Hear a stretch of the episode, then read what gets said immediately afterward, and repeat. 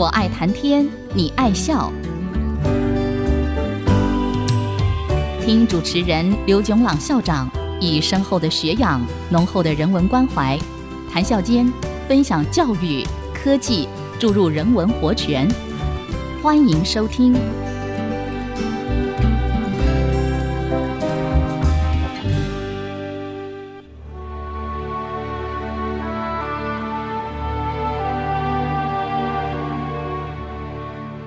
听众朋友，大家好，欢迎收听。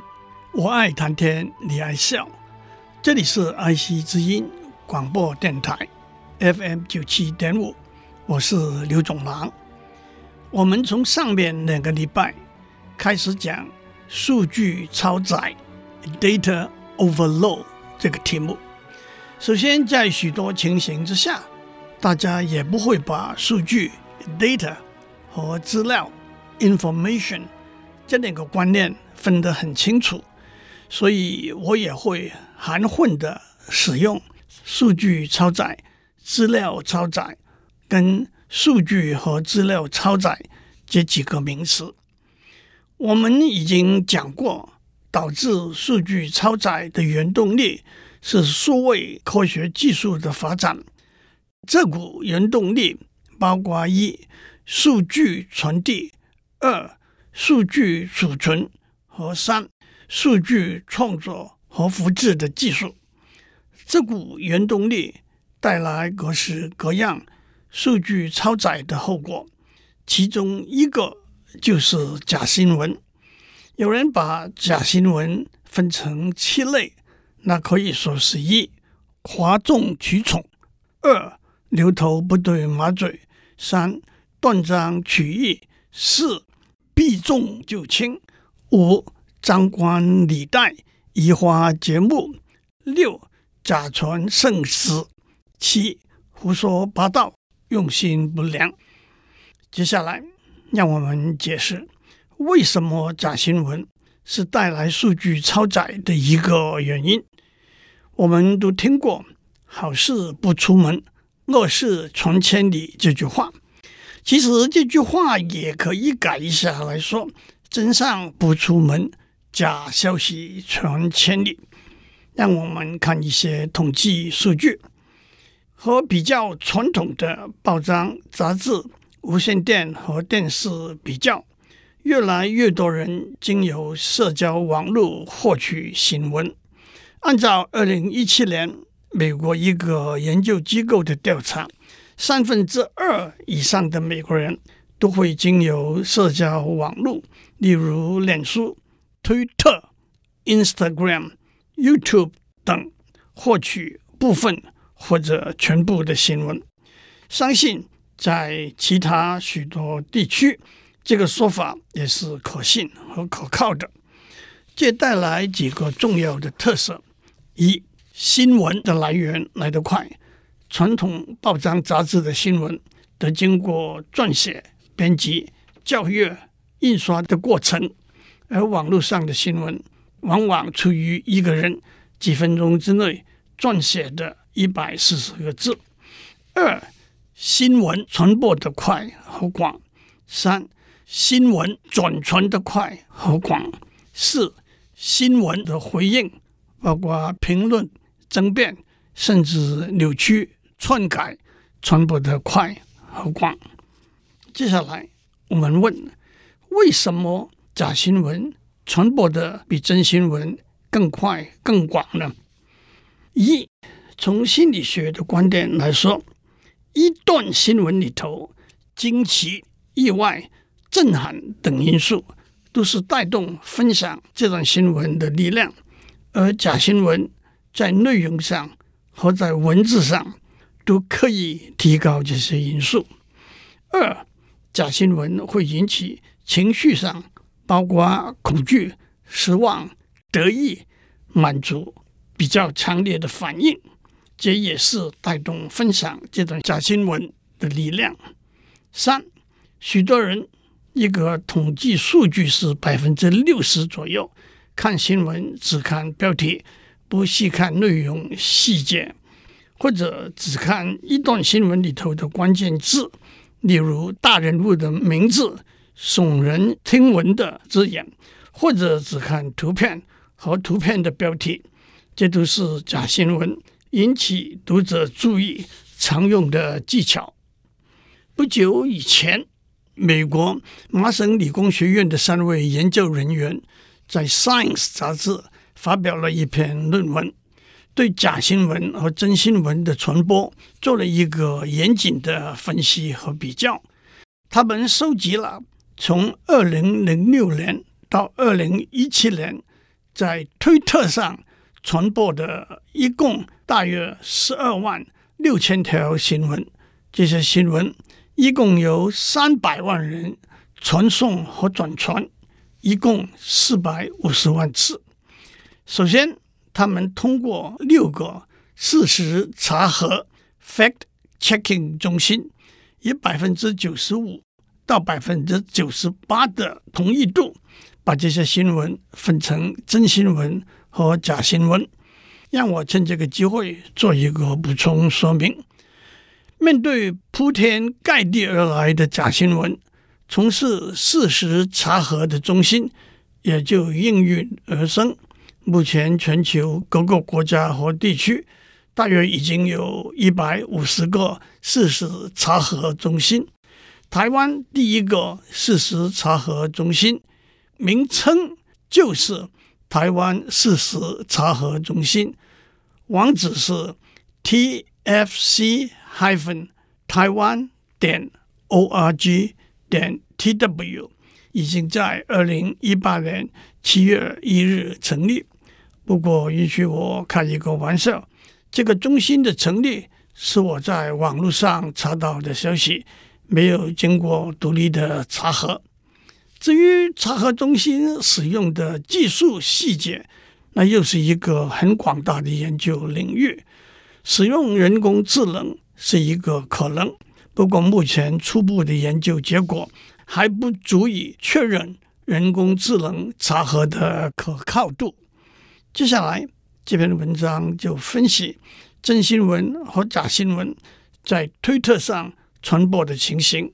首先，一则新闻的传播有一个或者多个独立的源头，这些源头是来自事件的目击者口耳相传、报章、杂志、电邮或者其他社交媒体。按照统计数据，真新闻的源头。的确比假新闻的源头多，当然这也得看新闻的性质和内容。一个可能的解释是，真新闻可能来自不同的报章、杂志和电视台，而假新闻只可能来自比较少数的造谣者，例如所谓八卦报章和杂志。从源头开始，新闻就会被转传 （retweet）。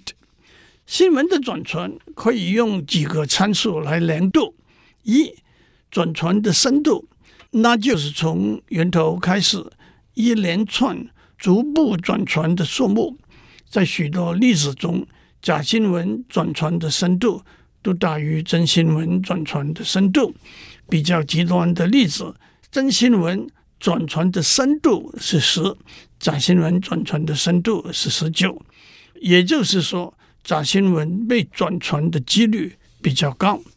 二、转传的数目，那就是一段新闻被转传到达的人数。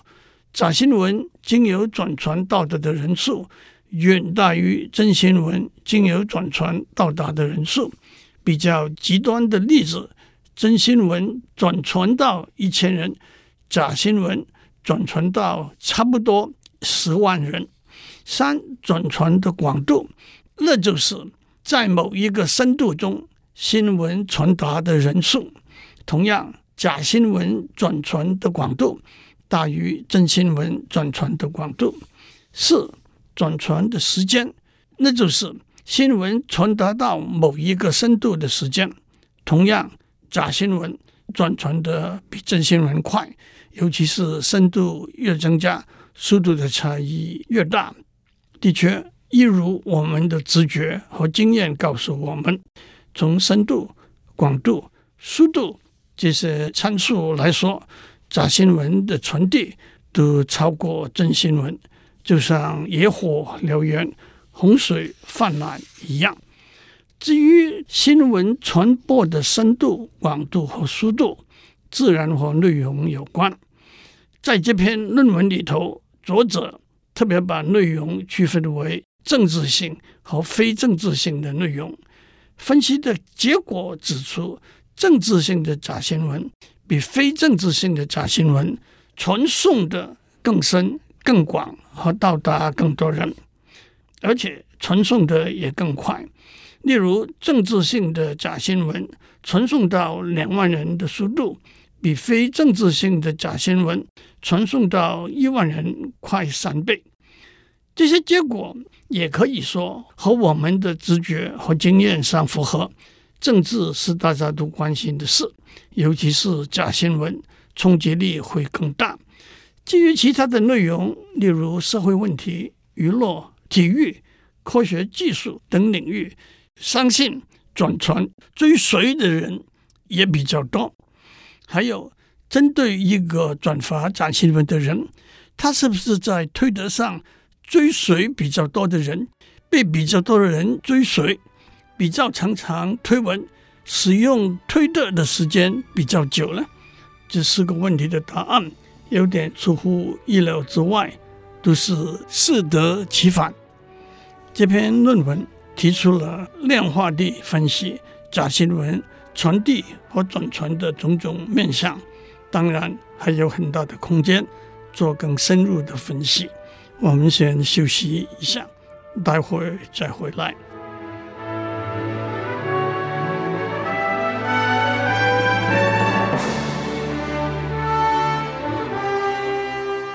欢迎继续收听，我爱谈天，你爱笑。讲完了假新闻，让我们回到从两个礼拜以前开始讲的主题：数据超载 （overload）。让我先把这一路讲来的思路为大家整理一下。导致数据超载最重要的一个面向是技术的面向。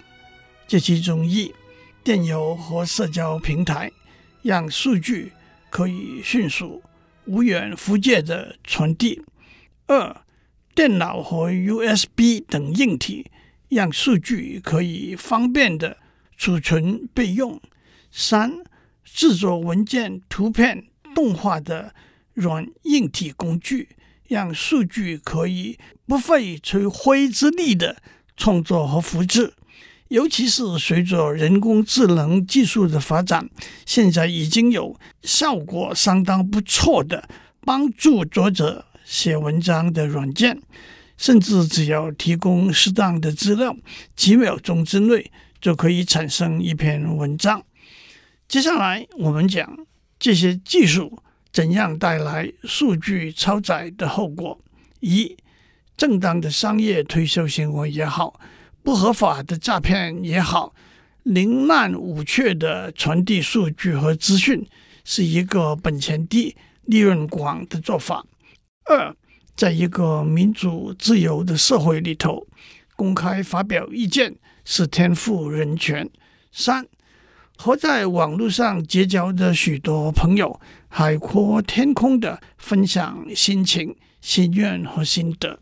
四，许多数据资料弃之不见得有味，弃之又觉得可惜，所以储存的资料堆积如山。五，特别是假新闻传得又远又广又快。接下来，让我们讲数据超载带来的反应。一，对数据和资料的获取急不可待，尤其是有了覆盖率很广的行动通讯网络，智慧型手机可以随时和随地连上互联网，从而收发电邮和连上社交平台。虽然有许多不同的统计数据，一个粗略的说法是，一个智慧型手机的使用者每隔五到十分钟就会打开手机一次，一天十二小时下来，就是七十次到一百四十次了。这不但可以说是对资料上了瘾 （information addiction），那就是随时随地都会忍不住想要和外界互动、接收和传递资料。这也带来了所谓手机的焦虑 （smartphone anxiety），那就是没有把手机带在身上，往往就会有一份不安全、不放心的感觉。就像一个抽烟成瘾的人，每隔一段时间就想抽一根烟，而且如果口袋里头没有一包烟，就会坐立不安一样。对资料上了瘾，自然会影响一个人的行为。工作的时候、休闲运动的时候、和别人一起，或者是会议，或者是社交应酬的时候，都会被动的被打断。或者主动的停下来接收传送消息，带来效率降低、引发意外事故、礼仪不周和烦扰别人等后果。二、面对大量的数据和资料，有人会产生所谓资料的焦虑 （information anxiety），那就是手上有的和应该有的数据是不是有一个差距？了解的和应该了解的资料是不是有一个差距？结果可能是继续花时间和力气去收集更多的资料，也可能是信心的不足，因而带来犹豫不决的态度。这让我想起庄子说过的一句话：“吾生也有涯，而知也无涯。以有涯随无涯。”大矣，它的原意是：生命是有限的，知识却是无限的。以有限的生命去追求无限的知识，就会弄得疲困不堪。这句话倒可以应用在数据和资料超载中，对数据和资料的焦虑的情形。三，数据和资料超载也会带来对资料疲乏的症状，information fatigue syndrome。数据和资料太多了，反而抓不到重点，不能善用数据和资料，做出最好的决定。正如俗语说的“话多言乱”，而且数据太多了，反而一个也记不下来，注意力也难以集中。就正如当我们身体疲倦的时候。会变得麻木不仁。四、数据和资料超载也会带来资料冷漠的症状 （information apathy syndrome）。数据和资料太多了，会反过来产生对数据和资料不重视，甚至不信任的后果。套一句老话，也就是“尽信数据不如没有数据”。五。在许多情形之下，数据超载会带来生理上负面的反应，焦虑增加，血压上升，情绪不佳，甚至视力也会受到影响。这些可以说都是工作过劳带来的反应。毫无疑问，数据超载是工作过劳的一个因素。最后，让我们指出。面对排山倒海而来的数据和资料，应该如何应付？